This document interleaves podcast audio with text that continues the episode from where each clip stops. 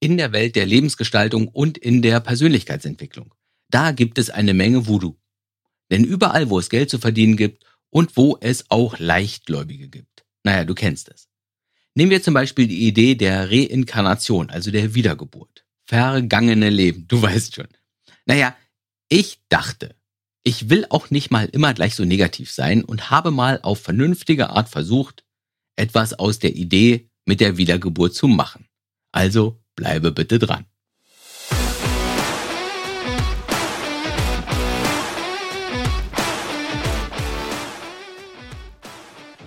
Hello, ich freue mich wieder, dass du mit dabei bist im Podcast Mein Leben, meine Regeln.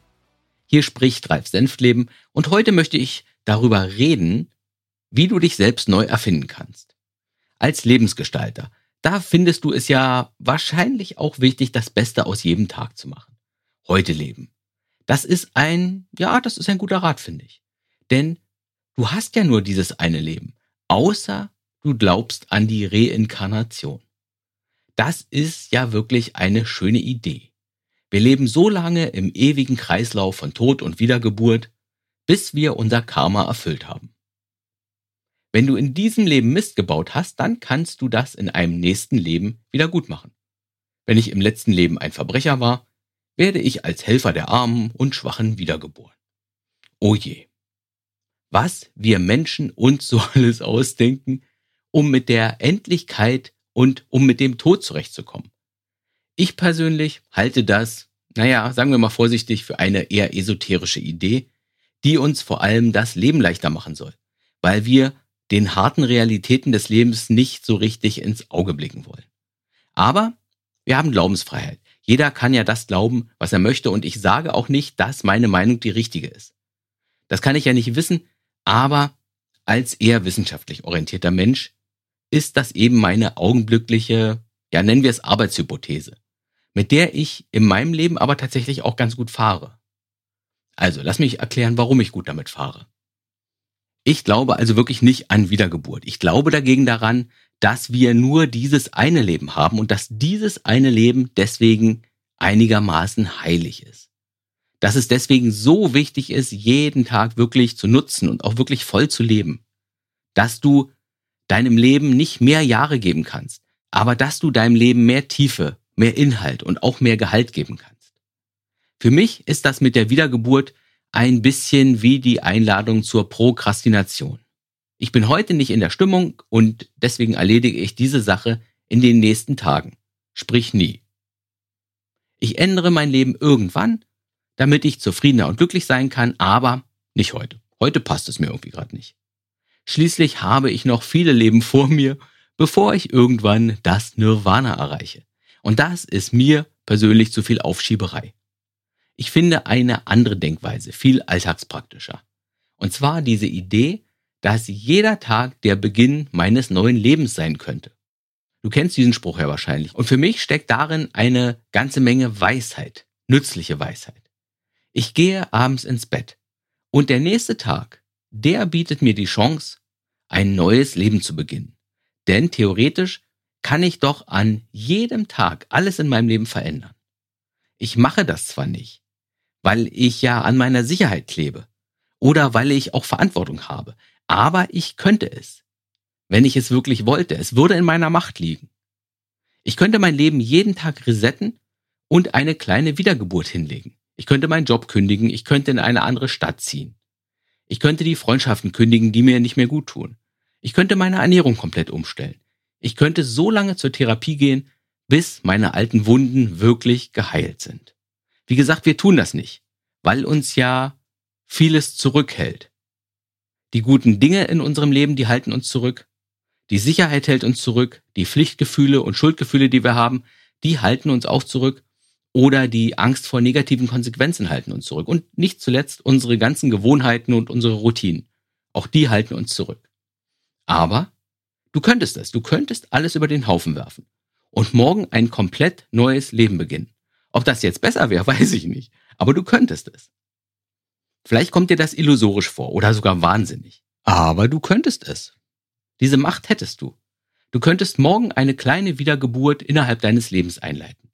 Wahrscheinlich würdest du in gewisser Hinsicht ein bisschen wie ein Baby starten, also ziemlich hilflos zuerst, weil, weil du dir vielleicht am Anfang erstmal wieder ein Einkommen oder eine neue Heimat organisieren müsstest oder einen neuen Freundeskreis, was immer du auch im Rahmen deiner Wiedergeburt aufgegeben hast. Vielleicht wärst du auch wieder wie ein Baby, weil du bestimmte Dinge noch lernen musst, die du in deinem Leben, in deinem neuen Leben brauchst. Du willst das wahrscheinlich alles gar nicht, aber du könntest es. Du willst das nicht, das verstehe ich. Ich will das in meinem augenblicklichen Leben ja auch nicht, weil ich mein Leben wirklich mag. Aber ich könnte. Und auch du könntest es. Es liegt in deiner Macht. Und ich weiß das, dass du es könntest, weil es ja immer wieder Menschen gibt, die das tatsächlich auch tun. Menschen können das also. Menschen können sich von ihrem Partner trennen und zum Beispiel in eine andere Stadt ziehen. Das passiert jede Woche. Menschen können ihren sicheren Job aufgeben, um ihren Sehnsüchten zu folgen. Auch das passiert jede Woche. Es gibt sogar Mütter oder Väter, die ihre Kinder verlassen, um ein neues Leben zu beginnen. Und ich sage nicht, dass man das machen soll, überhaupt nicht. Ich habe selbst Kinder und ich bekomme, ich bekomme Schweißperlen auf der Stirn bei dem Gedanken. Und ich erwähne das wirklich nur als Beispiel, um dir zu zeigen, dass es nicht das Leben da draußen ist, das dich zurückhält. Was dich von deiner Wiedergeburt abhält, sind die Dinge in deinem Kopf, deine Gedanken, deine Werte, deine Glaubenssätze. Ich kann doch nicht einfach. So etwas würde ein Mensch wie ich ja niemals tun. Ich darf das nicht. Das würde ja gar nicht gehen. Was würden die Leute sagen? So etwas tut man einfach nicht. Das bin ich nicht. Solche Gedanken, die halten dich davon ab. Deine Wertvorstellungen halten dich davon ab. Deine Angst, und dein Sicherheitsstreben halten dich von deiner Wiedergeburt ab. Noch einmal, ich sage nicht, dass du das alles über den Haufen werfen sollst. Darum geht's mir überhaupt nicht. Mir geht es darum, dass du dir deiner Macht bewusst wirst, dass du verstehst, dass du es könntest, wenn du es wirklich wolltest und wenn du bereit wärst, mit den Konsequenzen deiner Entscheidung zu leben. Je älter du bist, desto schwerer wird das natürlich. Das liegt daran, dass sich mit dem Alter irgendwie auch unsere Werte und unsere Denkweisen, ich sag mal, immer weiter festigen.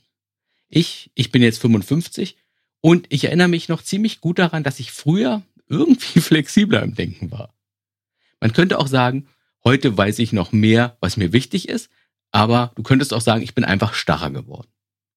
Ich arbeite zwar dagegen an, aber ich kann die Entwicklung obwohl ich mich ja viel mit Persönlichkeitsentwicklung beschäftige und mit Lernen, ich kann diese Entwicklung wirklich deutlich bei mir spüren.